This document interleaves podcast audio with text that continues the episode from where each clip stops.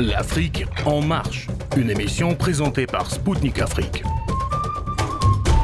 Chers auditeurs de Radio Maliba FM à Bamako, mesdames et messieurs, bonjour. Je m'appelle Kamal Louadj, je suis journaliste correspondant à Radio Spoutnik Afrique et animateur de l'émission L'Afrique en marche. Dans cette nouvelle édition de l'Afrique en marche, j'ai l'honneur et le plaisir de recevoir depuis Tunis le général Taoufik Didi, retraité de l'armée nationale tunisienne, éminent expert en sécurité et en défense. Avec lui, nous allons nous intéresser aux enjeux militaires et géopolitiques de la crise au Proche-Orient et à ses probables répercussions sur la sécurité et la paix dans le monde. Et pendant la pause, nous allons examiner avec Cyril Delattre, analyste géopolitique français, le récent article du président américain Joe Biden publié dans le Washington Post. A tout de suite sur les ondes de Maliba FM à Bamako.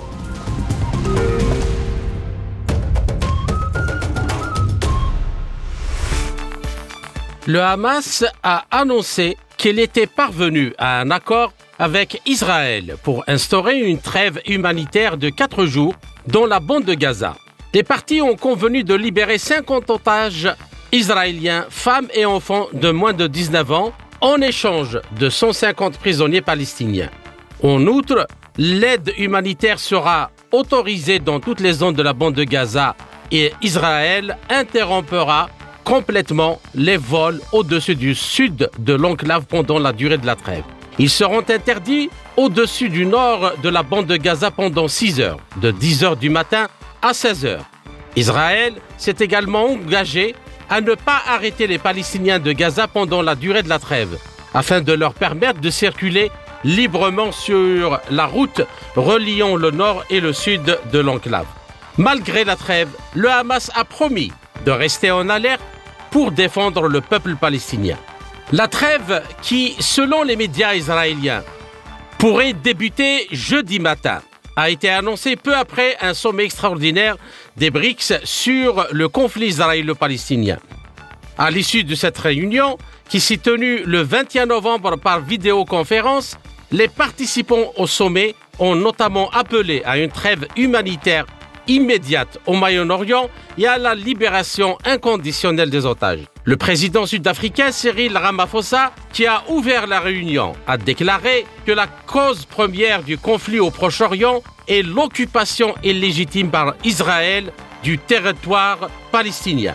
Il a néanmoins souligné que le Hamas avait violé les règles internationales en prenant des otages et qu'il devait rendre des comptes. Selon le président sud-africain, il faut déployer en Palestine des forces de l'ONU avec un mandat pour contrôler le cessez-le-feu et la défense des civils. Et la Cour pénale internationale devrait engager des poursuites contre les responsables de crimes de guerre dans ce conflit. Le sommet a réuni non seulement les dirigeants des pays déjà membres des BRICS, Brésil, Russie, Inde, Chine et Afrique du Sud, mais aussi les chefs des États qui deviendront membres à part entière de l'association le 1er janvier 2024. Il s'agit de l'Arabie saoudite, de l'Argentine, de l'Égypte, des Émirats arabes unis, de l'Iran et de l'Éthiopie. Le président russe Vladimir Poutine a souligné dans son discours que les BRICS pourraient jouer un rôle clé dans la résolution du conflit israélo-palestinien. Il a également évoqué les responsables de l'escalade des tensions dans la région.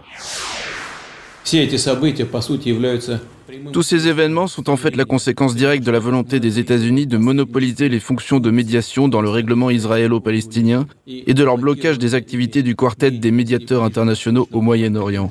L'histoire a ainsi clairement démontré le caractère non viable et contre-productif des tentatives unilatérales de trancher le nœud palestinien.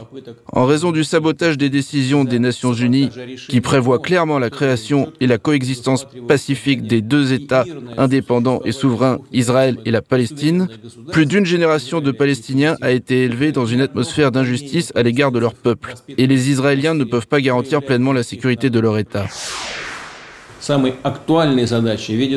La tâche la plus urgente est de parvenir à une trêve véritablement durable et à long terme. Il est important, je suis d'accord avec mon collègue brésilien, d'éviter que d'autres États ne soient entraînés dans la guerre au Proche-Orient et que le conflit ne s'étende géographiquement, ainsi que de préserver la fragile paix interconfessionnelle. C'était le président russe Vladimir Poutine. Lors du sommet extraordinaire des BRICS, il s'est prononcé sur le conflit israélo-palestinien. Pour rappel, l'escalade des tensions dans la région s'est produite quelques semaines après l'annonce de l'élargissement des BRICS. Les derniers événements au Proche-Orient, qui ont éclaté le 7 octobre avec l'attaque des mouvements de la résistance palestinienne contre Israël, laissent perplexe la majorité des analystes quant à leur tenant et aboutissant à l'aune des changements forts et vertigineux dans la géopolitique mondiale. La crise au Proche-Orient intervient sur fond d'une situation internationale des plus tendues depuis la fin de la guerre froide en 1991. En effet, le 21 février 2023, dans son discours adressé au Parlement russe, Vladimir Poutine a annoncé sa décision de suspendre la participation de la Russie au dernier traité, la Lyon aux États-Unis, relatif au contrôle et au désarmement nucléaire, New Start. Les trois raisons essentielles avancées par le chef de l'État russe justifiant sa décision sont 1. Les appels des élites politiques occidentales à infliger une défaite stratégique à la Russie. 2. L'implication de l'OTAN dans les tentatives ukrainiennes de frappe contre des bases de l'aviation stratégique russe où sont stockées des armes nucléaires. 3. La nécessité que le Royaume-Uni et la France intègrent également ce traité, étant donné qu'ils sont membres de l'OTAN et bénéficient de facto du parapluie nucléaire américain. Dans cette optique, le président Poutine a non seulement décliné la demande occidentale d'inspecter les sites nucléaires russes intégrés dans l'accord New Start, il a même averti que la Russie reprendrait les essais nucléaires aussitôt qu'elle disposerait de preuves tangibles que les États-Unis en ont fait pareil. Pour parler de ces questions fondamentales, de leurs enjeux et impacts sur la sécurité dans le monde, j'ai le plaisir de recevoir depuis Tunis le général Taufir Didi, retraité de l'armée nationale tunisienne, expert en sécurité et en défense.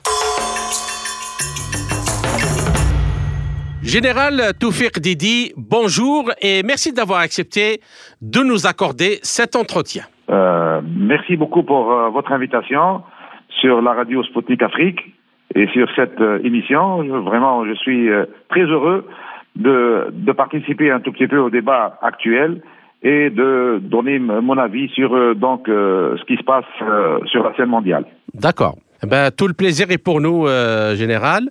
Alors, euh, ma première question, euh, nous allons commencer par les enjeux géopolitiques et essayer de donc euh, de poser la question sur ce qui se passe un peu avant d'aller dans le vif des sujets sur ce qui se passe au Proche-Orient, au Moyen-Orient, mais de dresser un peu le tableau et le topo général.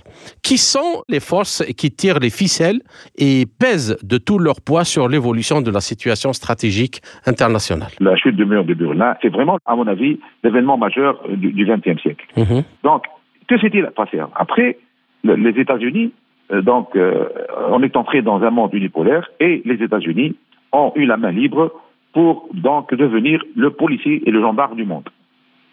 Sauf que, malheureusement, euh, les États-Unis et leurs alliés n'ont pas de morale.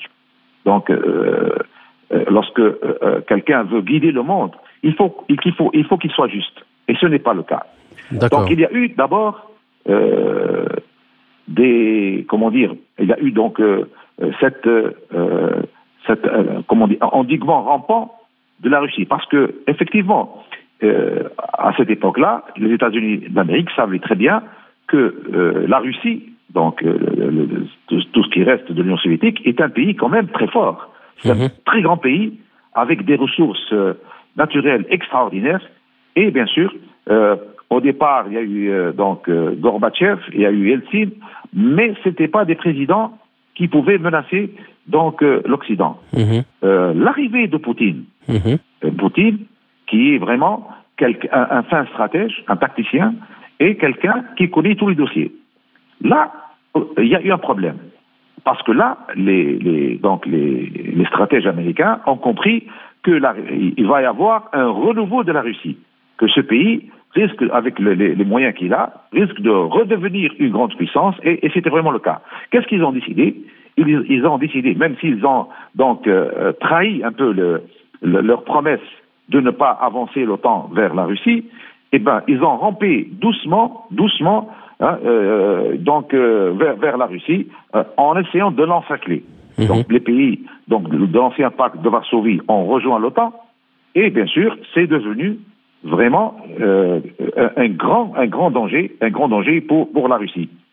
Sauf que Poutine, que moi je qualifie donc d'as de, la politique, parce que vraiment, moi je le suis de, donc je le suis depuis très longtemps. Mhm. Euh, L'Occident essaie de, un peu de, le présenter comme un ogre, comme un, euh, à, mon sens, c'est tout à fait l'inverse. À, mon sens, Poutine, c'est un patriote qui connaît très bien le dossier, malheureusement pour les États-Unis et leurs alliés, et qui connaît exactement leur jeu. Donc, D'accord. Par rapport à ça, euh, général euh, Didi, par rapport à ça, c'est-à-dire euh, quand on regarde justement, je suis d'accord avec vous qu'après l'Union soviétique, le démembrement de l'Union soviétique, donc il y a eu les Occidentaux, à leur tête les Américains ont eu les mains libres sur la scène internationale. Donc parallèlement à leur politique, à leur géostratégie, à leur politique militaire, il y a eu aussi la promotion, soi-disant entre guillemets, de la mondialisation la promotion du libéralisme et, ainsi de suite. Et actuellement, euh, quand on regarde l'endettement euh, de ces pays, donc euh, bah, c'est l'objet de ma deuxième question, l'endettement lié à la crise de 1929 et donc avait fait grimper la dette totale des États-Unis à 200 milliards de dollars. Cette crise, donc, qui, a provoqué une crise économique internationale, en réalité, cet endettement n'était qu'à 300% du PIB du pays en 1933.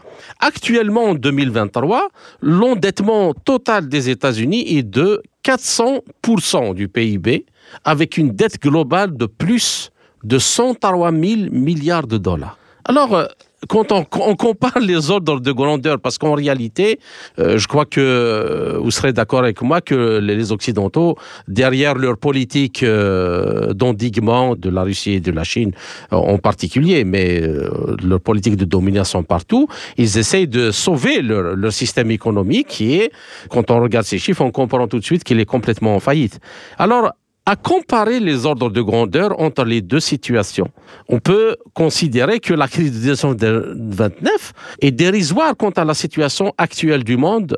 Alors, Ma question, qu'en pensez-vous Est-ce que c'est ça qui est en train, qui est, euh, euh, le dessous des cartes de cette politique agressive?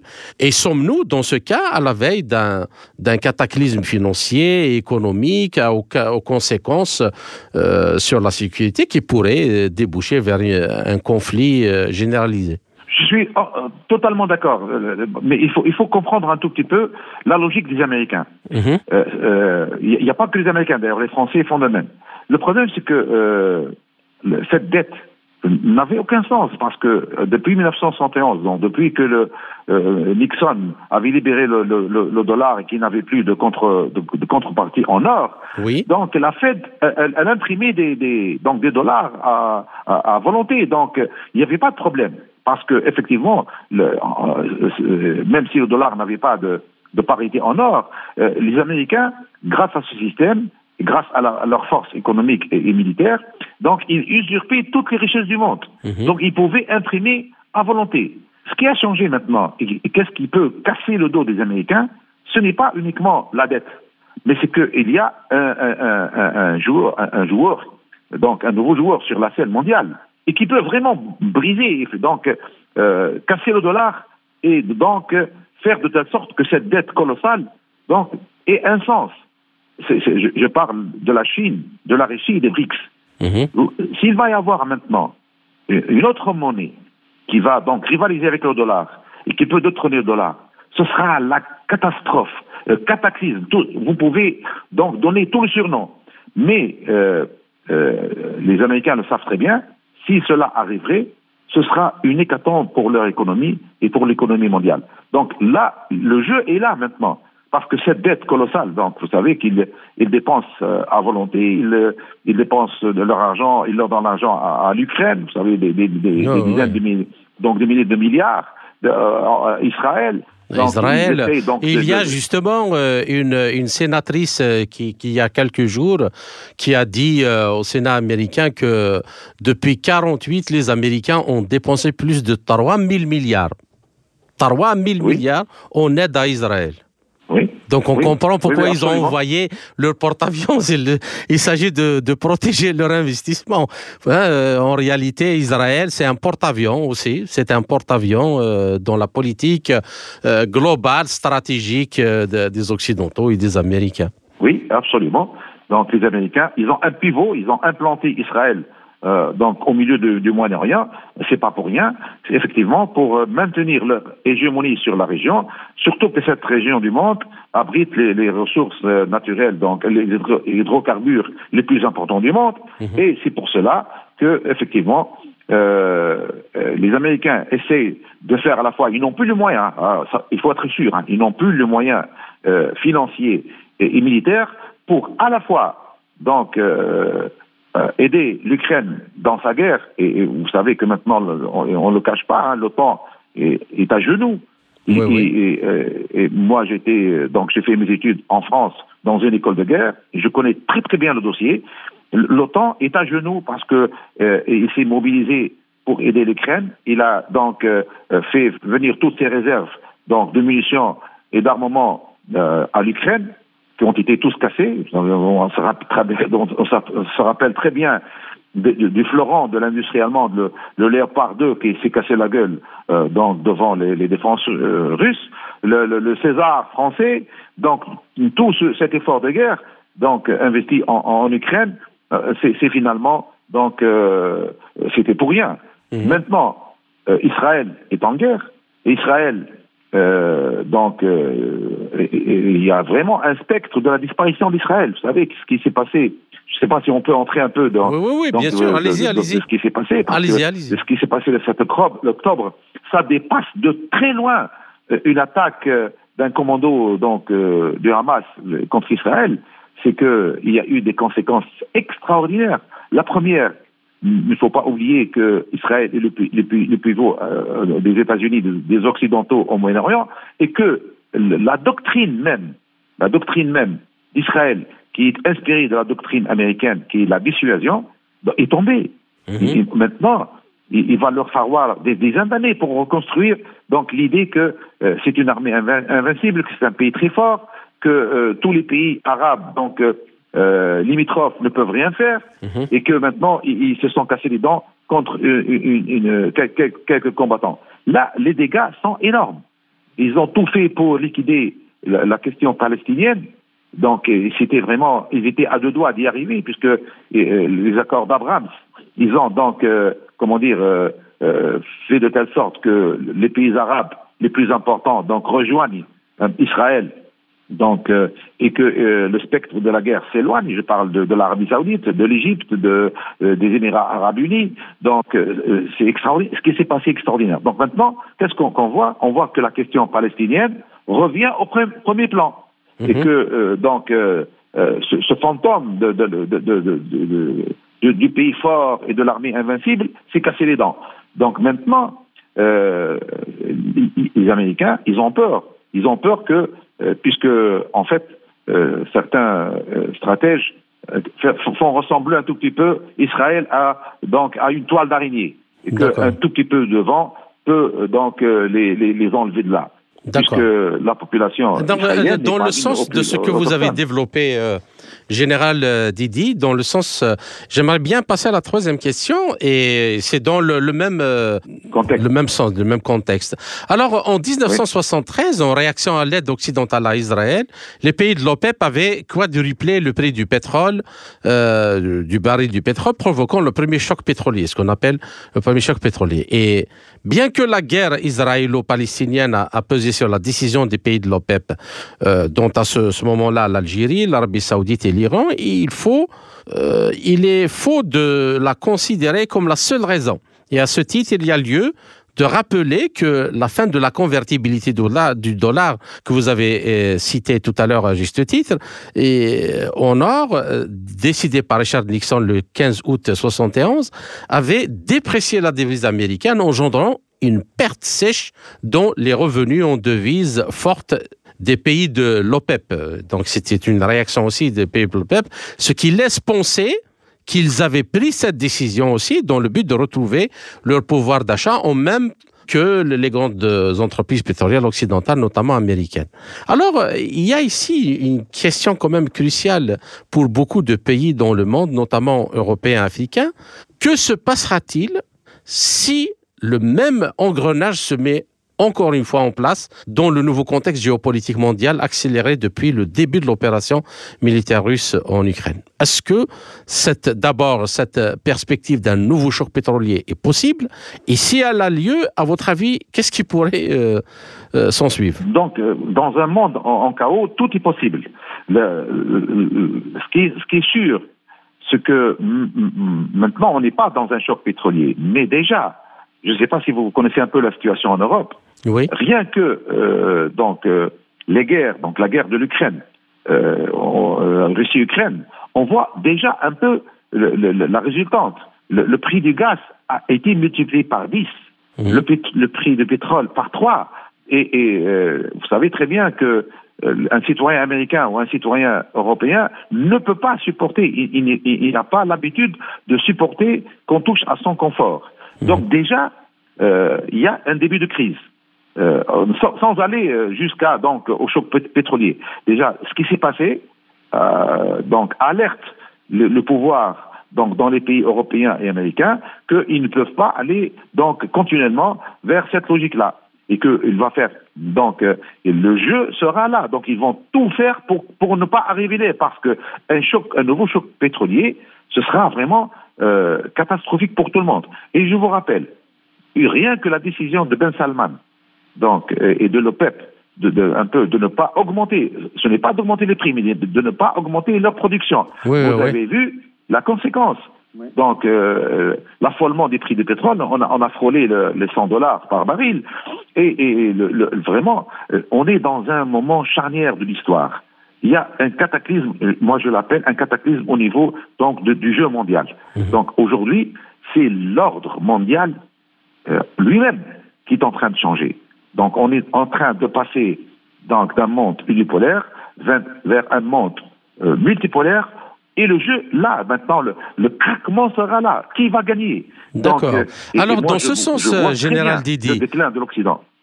Dans ce sens, euh, Général Didi, comment analysez-vous donc par rapport à tout le contexte actuel que nous avons euh, évoqué, économique, financier, euh, géopolitique et stratégique, comment analysez-vous ce qui se passe actuellement au Proche-Orient entre le Hamas et Israël? Et peut-on dire que la chute de l'Union soviétique n'a pas au fond changé grand-chose dans la gestion des affaires du monde, malgré l'écran de fumée appelé mondialisation et dont on espérait la paix et la prospérité? Et d'ailleurs, il y a un article du président Biden euh, publié dans le Washington Post où il, affirme que Poutine et Hamas espèrent porter atteinte à la stabilité et l'intégration régionale pour tirer profit euh, des troubles qui en résulteront. Et le fait même de faire, selon lui, une telle analogie, donc euh, il montre que tous les moyens sont bons, finalement, pour l'administration américaine pour obtenir de l'argent pour Israël encore et peut-être aussi pour l'Ukraine.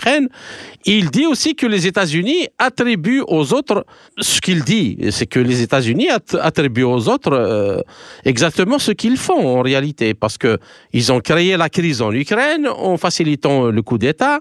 Ils donnent le feu vert à toutes les, exactions euh, terribles de l'armée israélienne, en plus de la fourniture d'armes et la présence de porte-avions et ainsi de suite. Qu'en pensez-vous?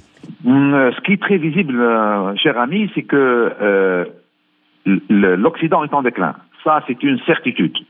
Et qu'ils ils essaient par tous les moyens, donc, de, un peu de retarder donc, euh, la, la chute. et, qu'il y a de nouveaux joueurs dans le monde.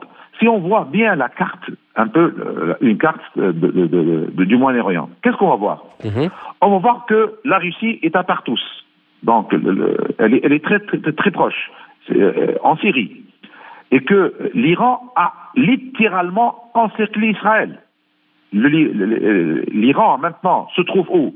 Avec le, donc le Hezbollah au sud Liban, avec un armement extraordinaire, 200 000 missiles, 100 euh, 000 hommes, donc euh, des, missiles donc anti-chars Cornet, un armement extraordinaire. Donc, bah, vers le nord, Israël est un peu, comment dire, euh, il y a un, spectre de, de, de, vraiment d'une grande attaque du nord. Ensuite, lorsqu'on voit la Syrie, il y a des bases militaires. À part la, Russie, il y a des bases militaires donc iraniennes en mhm. Syrie. Et, personne ne, donc, ne nie qu'il y a des accords, il y a donc une entraide entre la Russie et l'Iran. Si on voit un peu l'Irak, donc euh, la, plus grande partie maintenant de l'armée irakienne, qui est le Hajj populaire, est une mm, armée euh, chiite, armée par l'Iran et qui est extrêmement forte. un peu plus bas, le Yémen, les Houthis. Mhm. Et vous savez euh, ce qui s'est passé dans le Bab el-Mandeb. Oh, donc il y, a une journée, donc euh, un risque de blocage de tout le commerce donc, qui vient du Sud mhm. et, du Pacifique. Vous, voyez très bien que la situation est vraiment chaotique. Et le fait saillant, c'est que les États-Unis d'Amérique et les Occidentaux n'ont plus les moyens d'agir comme avant. Ils n'ont plus les moyens. Et alors, alors dans, ce cas, dans ce cas, général euh, Toufir Didi, le sabotage des gazoducs Nord Stream euh, par euh, Washington, parce que on le sait, c'est le, président lui-même qui l'a dit, s'inscrit dans le sillage donc de la stratégie géopolitique de fragmentation de l'Europe évoquée par Zbigniew Brzezinski dans son livre de 97, Le Grand Échiquier, la primauté américaine et ses impératifs stratégiques et, et eurasienne aussi, et potentielle. Donc, pour ce qui concerne l'Europe, les Américains, ils ne veulent pas voir se mettre en place l'axe Paris-Berlin-Moscou. C'est la même stratégie donc, qui, qui, se, poursuit depuis des, décennies. Alors, dans ce cas, euh, Général Didi, euh, l'Union européenne est la dernière zone dans le monde où les États-Unis peuvent encore exercer leur hégémonie sans obstacle réel aujourd'hui. Et on le constate. D'ailleurs, on ne comprend même pas comment les Européens peuvent se suicider sur l'autel des intérêts américains. Mais, mais est-ce que vous pensez que les Américains peuvent continuer à maintenir la pression sur la classe politique européenne malgré tout, ce, tout le désastre que cela provoque euh, à l'intérieur de l'Europe? Entièrement d'accord le, le, plus grand danger pour les Américains, c'était une possible alliance entre deux géants. La Russie d'une part, l'Allemagne de l'autre. Euh, L'Allemagne avec son potentiel industriel, la recherche scientifique et son savoir-faire, la Russie avec son armée donc euh, très développée, avec ses ressources naturelles donc énormes, avec euh, donc des réserves donc alimentaires donc euh, le blé, les céréales, etc., les, les, huiles, etc., etc. Donc une union possible entre l'Allemagne, la Russie, ce serait une catastrophe, une catastrophe pour les, Américains. Qu'est-ce qu'ils ont fait? Donc et surtout que euh, ces deux fameux gazoducs euh, alimentaient l'Allemagne et ont ouvert une page de coopération entre les deux géants. Maintenant, les Américains, à mon avis, ils ont avancé leur pion, qui est l'Ukraine. Dans ce sens-là, ils ont, ils ont tout fait pour déplacer le dernier pion vers, vers la Russie pour provoquer cela, pour arrêter, pour couper sa taxe euh, parce que euh, moi, je ne considère pas la France comme une puissance. Hein. La, France, moi, c'est de, redevenu un pays du tiers-monde. Ça, c'est une certitude. En, en 2005-2006, j'étais à l'école de guerre française et je peux vous affirmer que ce n'est plus une puissance. On ne peut plus parler de puissance. Et ce qui s'est passé dans le Sahel, si vous voulez en, parler tout à l'heure, euh, ça explique bien cela. C'était l'axe Russie, donc Allemagne. Mais maintenant, le problème, c'est que le, le citoyen européen s'est aperçu de la supercherie, et qu'il ne veut plus voir cela. Et maintenant, les Européens, donc l'Européen moyen, comprend que son pays, ou l'Europe tout entière, l'Europe des 27, ce n'est qu'un un blottis qui est à la botte des États-Unis.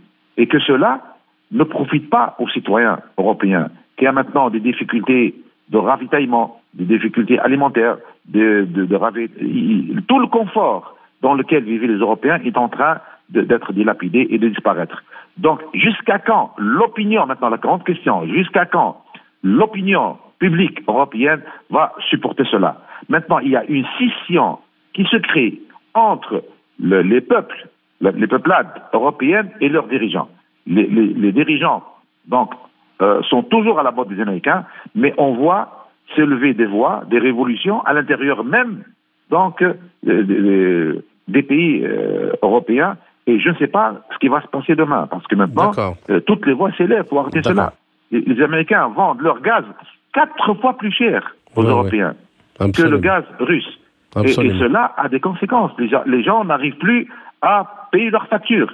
et moi, je vois à l'horizon se dessiner donc une révolution au sein des peuples de l'Europe, excepté bien sûr la Grande-Bretagne qui que je considère comme le 51e État des États-Unis d'Amérique, mais le reste, ils ne vont pas euh, le, supporter cela. L'Allemagne est riche, c'est sûr, mais euh, leur richesse est en train de s'effriter. La France est au plus bas. Euh, vous, vous, rappelez les Gilets jaunes? Mhm. Vous vous rappelez Oui, absolument. c'est pratiquement une révolte. Et c'est ce qui va se passer donc pour tous les pays. Il y a des, des, des, pays qui ont déjà fait tourner la veste. Je parle de la Hongrie, je parle. Donc, et, les autres vont suivre. Hein. L'Espagne aujourd'hui, euh, ils vont tous suivre parce que ça, euh, euh, c'est devenu dangereux pour leur population. Ainsi s'achève la première partie de notre entretien. Chers auditeurs, je vous retrouve en compagnie de mon invité, le général Taoufir Didi, pour la seconde partie de notre émission dans quelques minutes. Et pendant la pause, nous allons examiner avec Cyril Delattre, analyste géopolitique français, le récent article du président américain Joe Biden publié dans le Washington Post. A tout de suite.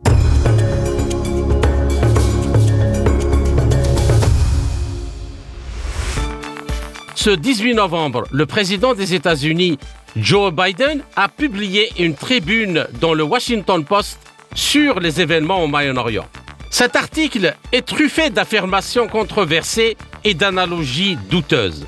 Pour dégager le sens de ce texte, j'ai l'honneur et le plaisir de recevoir Cyril Delattre, analyste géopolitique français, actuellement PDG de Ulgis Aviation. Monsieur Cyril Delattre, bonjour et merci d'avoir accepté de nous accorder cet entretien.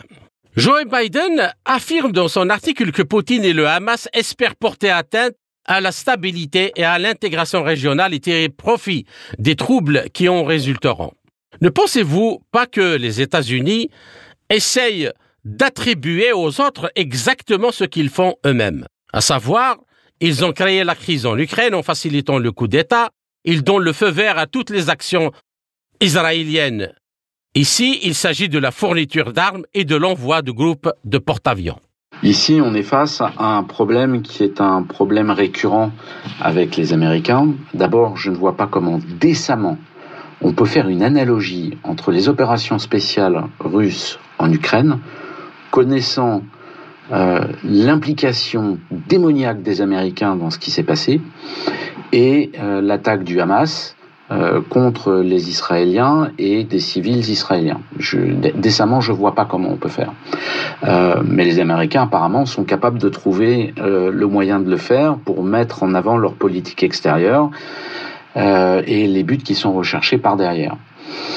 On sait qu'il y a quelques semaines, les États-Unis se sont trouvés face à un problème de financement, puisque suite à une guerre interne entre les républicains et les démocrates, euh, le Sénat étant contrôlé par les démocrates et la Chambre des représentants avait adopté un budget qui prévoyait le financement des administrations fédérales jusqu'au 17 novembre, qui avait été voté à 355 voix pour et 91 voix contre, dans lequel euh, il n'y avait aucune mesure demandée euh, par la Maison Blanche pour l'Ukraine. Euh, il fallait faire ça à l'arrache parce que sinon l'administration fédérale américaine se retrouverait sans financement et on sait aux États-Unis ce que ça veut dire et ça c'était pas possible. Ils sont jamais arrivés jusque là.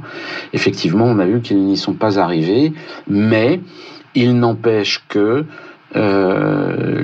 dans leur nouvelle demande, il y a de l'argent pour Israël, bien évidemment, et de l'argent pour l'Ukraine en même temps. Néanmoins, on s'aperçoit qu'il y a de moins en moins de fonds qui vont être alloués très probablement aux Ukrainiens par rapport à Israël. D'abord parce que euh, l'Ukraine est un bourbier pour les Américains. Les Américains eux-mêmes en ont franchement ras-le-bol euh, de voir autant d'argent déversé en Ukraine euh, autant d'armes et de munitions déversées en Ukraine qui, Dieu merci, ne servent pas à grand-chose, si ce n'est qu'à prolonger l'agonie de ces pauvres Ukrainiens. Pour revenir euh, sur la crise ukrainienne et le, coup d'État qui a eu lieu, euh, ce n'est plus un secret pour personne. Toute personne bien informée sait et connaît l'implication des États-Unis dans Maïdan. On sait que les deux coups d'État qui ont eu lieu euh, pour la destitution de Yanukovych, euh, qui d'une part a échoué et puis malheureusement a réussi après, plus Euromaïdan, ont coûté à peu près 6 milliards de dollars, ce qui est vraiment considérable. Donc oui, effectivement, euh, les Américains ont une très grosse responsabilité dans la déstabilisation de l'Ukraine à l'époque, euh, qui a été largement relayée après par les Européens. Euh, mais ça, c'est pas un fait, c'est pas un fait nouveau. En ce qui concerne l'action des États-Unis envers Israël et le fait qu'ils donnent le feu vert à toutes les actions israéliennes, il faut bien se rendre compte que l'attaque du Hamas du, du 7 octobre est une attaque qu'on pourrait qu'on peut considérer comme une attaque terroriste. Euh, il y a d'ailleurs un, jeu très intéressant euh, de une façon de jouer sur les mots très intéressante de la part de Benjamin Netanyahu concernant cette attaque puisqu'il il la compare euh, aux attaques du 11 septembre, ce qui va faire résonner les mois des Américains et les pousser dans le même sens. Euh, D'un autre côté, ce qui est assez, euh, ce qui est assez surprenant, euh, c'est que la réponse israélienne, si elle a été longue à se mettre en place, puisqu'il s'est écoulé le 7 octobre environ 6 heures avant que les, les Israéliens réagissent, on n'entend aucune voix américaine dire aux Israéliens, vous y allez fort. Non. on entend toutes les voix du monde entier euh, qui viennent euh, aller contre la Russie en disant que les Russes euh, sont des gros vilains, des gros méchants, euh, euh, qui vont couler le sang partout. On n'entend jamais ces mêmes voix. dire des Ukrainiens qu'ils exécutent des prisonniers. On n'entend jamais ces mêmes voix euh, dire qu'il y a des mercenaires étrangers euh, qui sont en Ukraine, qui opèrent pour euh, le compte de l'Ukraine, notamment deux Français qui sont coupables de crimes de guerre. Non, ça, on n'en parle pas. donc, on ne parle pas non plus de ce que peut faire Israël à Gaza, mais on met tout sur le dos des, de, du Hamas.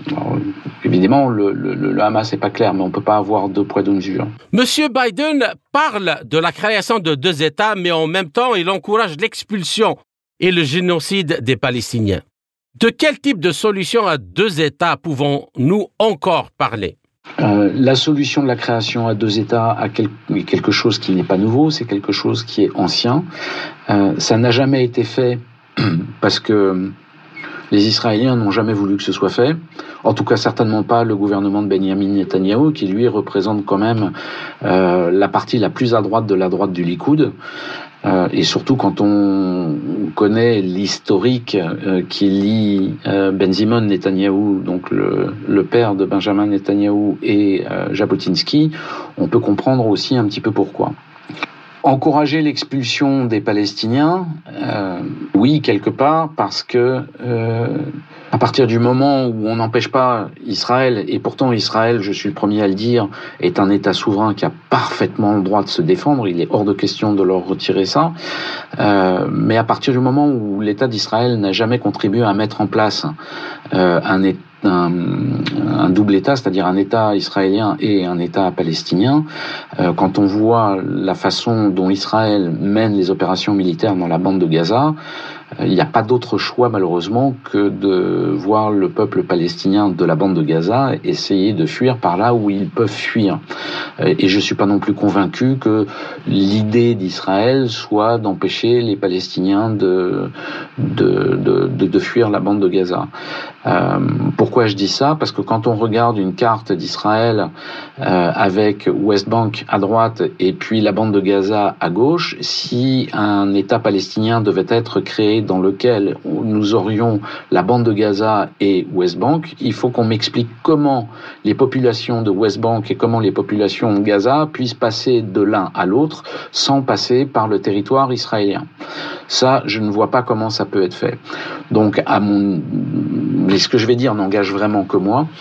Euh, si un double État devrait être fait, devait être fait, pardon, euh, ce double État ne prendrait pas en compte la bande de Gaza. Je pense qu'il est dans l'objectif des Israéliens de récupérer cette, euh, ce territoire. Et si éventuellement après un État palestinien doit être créé, l'État palestinien euh, sera cantonné à West Bank, mais certainement pas à Gaza. Maintenant, je dis ça, mais ça n'engage vraiment que moi. Vraiment que moi. Le président américain note également que les États-Unis veulent continuer à diriger le monde. Les Américains ont en effet été les seuls à diriger pendant longtemps après l'effondrement de l'Union soviétique. Mais quel bilan peut-on tirer de leurs accomplissements? Ont-ils vraiment réussi à résoudre les problèmes du monde? Euh, Les Américains se prennent pour les gardiens du monde, du monde libre. C'est comme ça depuis la fin de la Deuxième Guerre mondiale. Ça n'a jamais changé. Euh, quand on regarde tous les conflits qui ont éclaté à droite et à gauche euh, depuis euh, Ronald Reagan en allant jusqu'à euh, Joe Biden aujourd'hui, le seul président américain qui n'a pas déclenché de guerre, c'est qu'on le veuille ou non, c'est Donald Trump. Les Américains ont toujours été mouillés dans tous les endroits où ils pouvaient être mouillés à ce niveau-là. On se souvient de la politique américaine en Amérique du Sud dans les années 80 au départ du Honduras à Tegucigalpa avec John Negroponte qui était l'ambassadeur américain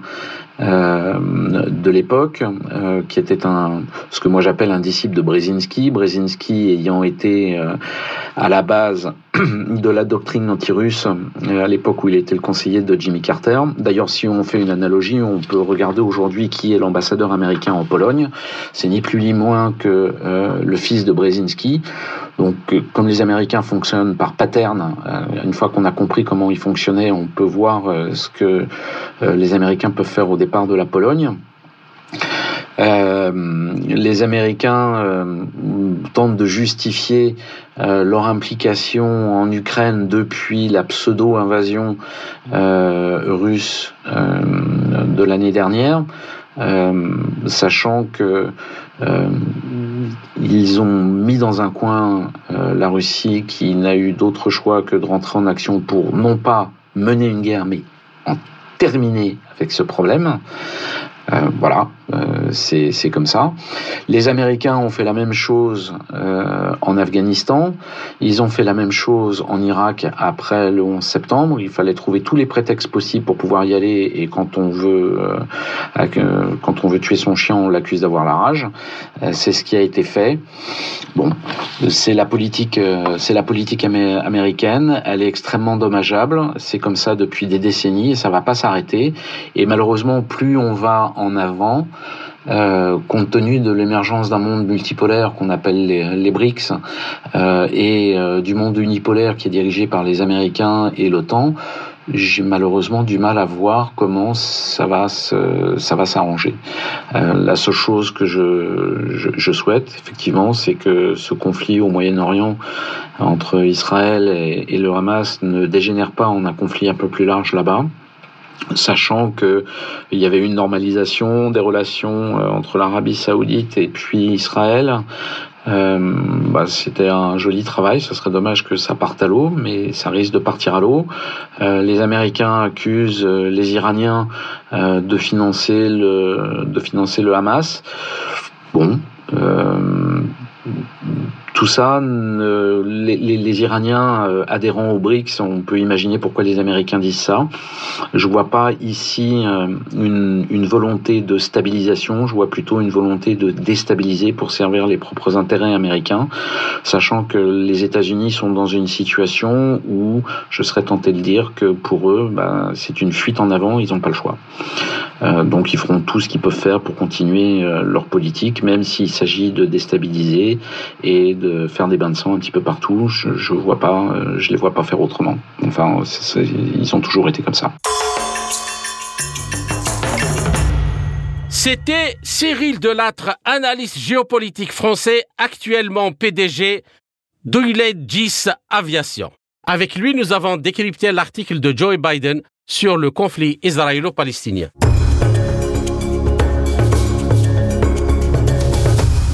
Général Toufir Didi, je vous salue à nouveau et merci pour votre patience pour cette seconde partie de notre entretien.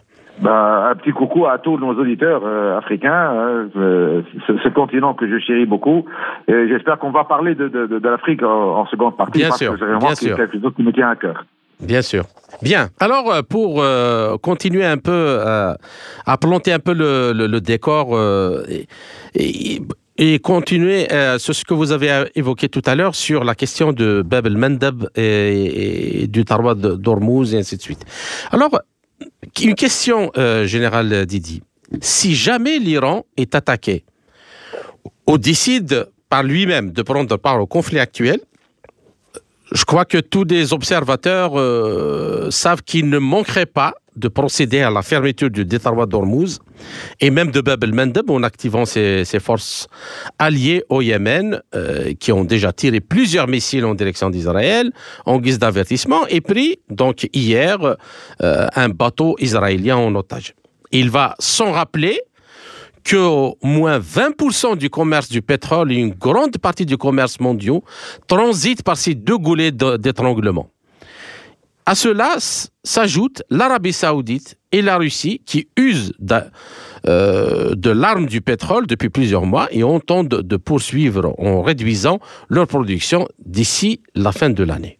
Alors, si ce scénario, euh, Général Didi, se réalise, comment vont évoluer les choses? Qu'en pensez-vous? Est-ce qu'il est possible?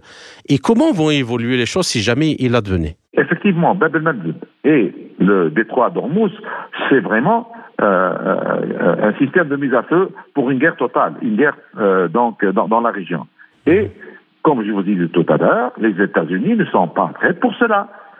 Donc ils ont dépêché leurs deux porte-avions uniquement pour un peu calmer le jeu et ne pas faire de telle sorte que le, les Libanais n'entrent pas en guerre, que, que les autres donc pions iraniens ne bougent pas, effectivement, les gens qui ont compris que c'était pour Israël, mais moi je l'ai compris comme plutôt essayer de ne pas euh, donc que, les choses ne dégénèrent pas et que ça se transforme en guerre totale parce que je l'ai dit, les Américains n'ont pas les moyens. Donc aujourd'hui, ils ont perdu la guerre en Afghanistan c'est quelque chose d'énorme contre donc des des, des, des, des euh, rebelles qui, qui, qui, ont petit par moment donc léger, et maintenant ils ne peuvent plus supporter un autre coup. Et surtout lorsqu'on parle d'une puissance euh, comme euh, l'Iran, qui n'a fait que, pendant ces dix ans, développer ses vecteurs. Ils ont des missiles balistiques de très grande portée avec des précisions énormes. Ils ont développé leur armement et maintenant... Et même des missiles hypersoniques actuellement. Bien sûr, bien sûr. Et, puis, il y a une petite question, euh, Général Didi, par rapport à ce que vous avez dit maintenant. Euh, on sait qu'un un groupement porte-avions, ben, un porte-avions, c'est à peu près 75 avions. Euh, c'est tout. Donc les deux, les deux groupes porte-avions qui sont dans le, en face de Gaza ou dans le, la Méditerranée orientale, euh, donc c'est 150 avions. Donc euh, normalement, moi qui ne suis pas militaire, je comprends que euh, c'est juste, c'est exactement ce que vous disiez, parce qu'on ne peut pas faire la guerre à l'Iran avec son 50 avions. C'est délirant, c'est pas possible ça. Absolument. Je vous ai dit que c'était juste pour calmer, un, peu, calmer le jeu et empêcher les autres pions de, bouger, tout simplement. Mais l'Iran, ils ont à leur tête des, des, stratèges, ils ont des, gens qui savent comment faire, quand est-ce qu'il faut bouger, quand est-ce qu'il faut arrêter le jeu. Maintenant, ce qui est sûr, c'est que cet axe, ce nouvel axe Russie-Iran est en train de gagner la partie. Tout simplement parce que ce qui s'est passé le 7 octobre, tout, tout, tout ce qui s'est passé est en faveur de l'Iran et de la Russie. Parce que les Américains, ils ont démontré encore une fois qu'ils ont des limites. Et que vous allez voir, et moi je vous le dis dès maintenant, que Biden va faire de tout, tout son possible pour arrêter la guerre à Gaza. Et qu'il a donné un feu vert donc à Netanyahu de poursuivre la guerre pendant 15 jours, et qu'après, euh, il, va faire de telle sorte que tout cela s'arrête. D'accord. Bien. Alors, euh, une dernière question avant de passer à l'Afrique euh, sur la Palestine. donc, le chef du Hamas à Gaza, Yahya Sinwar, a récemment déclaré avoir creusé 500 km de tunnels sous la bande de Gaza, et couvrant une superficie d'environ 360 km, soit environ deux fois la taille de Washington DC, la capitale euh, des États-Unis. Et à ce jour, le Hamas a survécu aux bombardements, aux frappes aériennes euh, et aux incursions terrestres majeures de Tzahal. Et par conséquent, grâce à, euh, donc à des années d'expérience, ils ont tout fait pour garantir que la structure de commandement, les effectifs, les dépôts de munitions, certainement utilisés par frapper, pour frapper Israël à partir de points de tir cachés, puissent survivre euh, aux invasions, à l'artillerie, aux frappes aériennes. Donc, euh, moi, ce qui, ce qui attire mon attention dans tout ça, c'est que avec ces tunnels, en fait, euh, les Palestiniens ont réussi. Enfin, c'est des techniques qui ont été utilisées même durant la, Seconde Guerre mondiale, même bien avant. Mais c'est que le fait d'avoir creusé des tunnels a mis, hors jeu tous les moyens technologiques de surveillance, euh, de, contrôle, les satellites, tout, ça est hors jeu à cause de ça. Alors, à votre avis, euh, vu la poursuite des bombardements, euh, peut-on dire qu'Israël ne se fait aucune illusion sur les dangers auxquels il s'expose en essayant de s'emparer des tunnels de Hamas? Est-ce que Israël a déjà perdu la guerre? Euh, Moi, je, veux parler en tant qu'expert militaire. Oui, allez-y. Moi, ce que je vois, je vois, moi, j'ai été très longtemps commandant d'une grande unité. Ce que je suis en train de voir, personne n'en parle on parle effectivement de l'armement. Moi, je vois deux armées. Une armée classique, l'armée israélienne, et une, euh, donc, euh, une guérilla, donc, qui est le, donc, le, donc le, Hamas.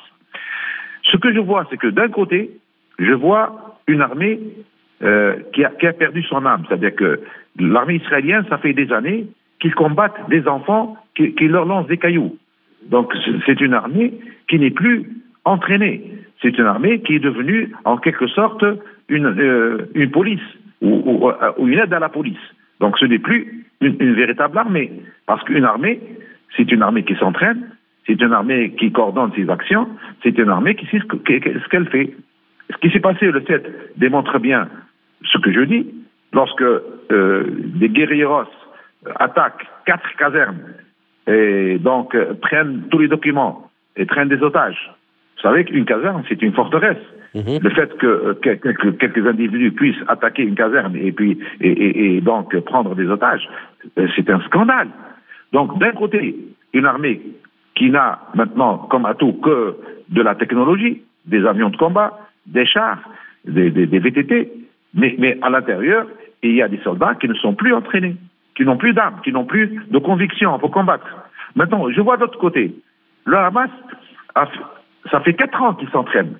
Ça fait quatre ans qu'ils euh, euh, se préparent en creusant des tunnels, en faisant des stocks d'armement, en faisant des stocks de nourriture, de médicaments. C'est-à-dire qu'ils sont entraînés. Maintenant, la résultante, c'est quoi? D'un côté, des centaines de morts, de l'autre côté, un mort. Vous savez que jusque-là, il y a eu le, donc un seul mort du côté du Hamas. Je, parle des soldats du Hamas. Des soldats, oui. Donc là, c'est flagrant. Et moi, je, vois que c'est une guerre sans issue et que finalement Israël va se retirer. Parce qu'ils s'ils vont s'installer là, ils vont payer le, prix fort. Maintenant, euh, le combat, c'est d'homme à homme. Et vous, voyez que depuis deux, trois jours, ils, ils tombent par dizaines. Parce qu'avant, ils étaient, ils étaient à l'intérieur de leur char, de leur VTT, et qu'ils avaient une certaine protection. Donc, euh, pour finir, donc une dernière question. Euh, j'aimerais bien qu'on consacre les cinq minutes euh, qui restent à ça. C'est l'Afrique. Alors, ma question de, directement, Général Didi, dans le cadre des changements mondiaux actuels, que risquent les pays d'Afrique? En termes économiques et sécuritaires. Comment analysez-vous l'évolution de la situation au Sahel, allant de ce qui se passe actuellement donc en Ukraine, en Palestine et dans le monde Et quelle stratégie les pays africains euh, pourraient mettre sur pied individuellement ou, même collectivement pour y faire face? Maintenant, il y a en, Afrique, mon, cher continent, 54 euh, pays, euh, à mon avis, euh, l'Afrique est toujours colonisée. C'est une certitude que euh, même si les colons sont partis, et, aujourd'hui on assiste à, euh, un nouveau type de colonisation. C'est pour maintenir effectivement l'Afrique dans un état de pauvreté et d'inconscience surtout. les Européens, qu'est-ce qu'ils font? Ils puisent les ressources naturelles donc de l'Afrique et ils leur renvoient sous forme de produits finis euh, avec une très grande plus-value. Ils font de telle sorte que le niveau éducatif euh, en, Afrique reste très bas. Vous savez que euh, tous les lauréats des pays africains partent vers l'Europe ou, partent vers le Canada et les États-Unis. Donc on prive cette Afrique de, donc, de, tous les cerveaux, de, toutes les capacités, de toutes les compétences, si, effectivement pour leur, les maintenir dans un état donc lamentable. Euh, certains pays, même leur monnaie, je parle du franc CFA, euh, euh, ne sont pas en faveur de, ces pays-là. Kadhafi a été éliminé le jour où il a décidé, donc où il a parlé de monnaie unique pour l'Afrique. Il n'y a que donc la République sud-africaine qui a pu échapper, qui a pu effectivement échapper à, tout cela. Mais le problème maintenant, c'est qu'il y a un réveil donc, euh, peut-être le, plus grand profit de, cette mondialisation des réseaux sociaux, c'est que maintenant, l'Afrique se réveille. Vous avez vu ce qui s'est passé euh, au Sahel, mhm. que l'armée française a été chassée que certains pays euh, se sont, euh, ont, commencé à construire donc leur souveraineté. Je parle de mon pays. Euh, notre président, s'est aperçu de, donc de la supercherie et il a depuis deux ans, on est en train de construire notre souveraineté. On n'est plus donc euh, sous la coupe donc du FMI ou de la France ou des États-Unis, mais à mon avis, les, les Africains doivent maintenant partir sur de nouvelles bases. Parce que euh, moi, le meilleur exemple pour moi et pour l'Afrique, c'est la Corée euh, du Sud en 63. La Corée du Sud en 63 euh, était plus fort. Le, PIB était à 80 dollars, quelque chose que vraiment c'est un pays très pauvre. Et ils étaient accompagnés par les Américains et la Corée du Sud est devenue une puissance économique mondiale. C'est le cas pour les, pays africains s'ils veulent vraiment euh, donc euh, décoller. Et c'est très facile. Il, suffit tout simplement de construire une stratégie à long terme et qui est basée sur l'éducation. C'est le cas de la Tunisie en 56, où Bourguiba avait consacré les deux tiers du budget pour l'éducation des enfants et, l'école, bien sûr, et que, euh, c'est-à-dire faire de telle sorte à maintenir leurs compétences et leur cerveau chez eux, et bien sûr une stratégie de limitation des naissances. On ne peut pas continuer avec euh, huit enfants par femme. Ça, c'est pas possible. Ça n'engendrerait qu'un exode et plus de pauvreté. Et que ces dirigeants, donc, euh, soient capables de, euh, donc, de, de se baser sur le patriotisme et sur la citoyenneté, sur l'éducation, pour décoller. Et ce n'est pas surtout que les pays africains ont des ressources naturelles donc extraordinaires. Vous savez que l'uranium est, vendu pour la France à, au, au, un centième de son prix. C'est incroyable. C'est-à-dire que maintenant, il faut que les peuples africains se prennent en charge, qu'ils mettent à leur tête des gens compétents et qui, pas, et qui ne sont pas corrompus ou à la botte des puissances occidentales, et partir de nouveau. Ce n'est pas difficile à faire. D'accord. Ben, chers auditeurs, euh, notre entretien arrive euh, à sa fin.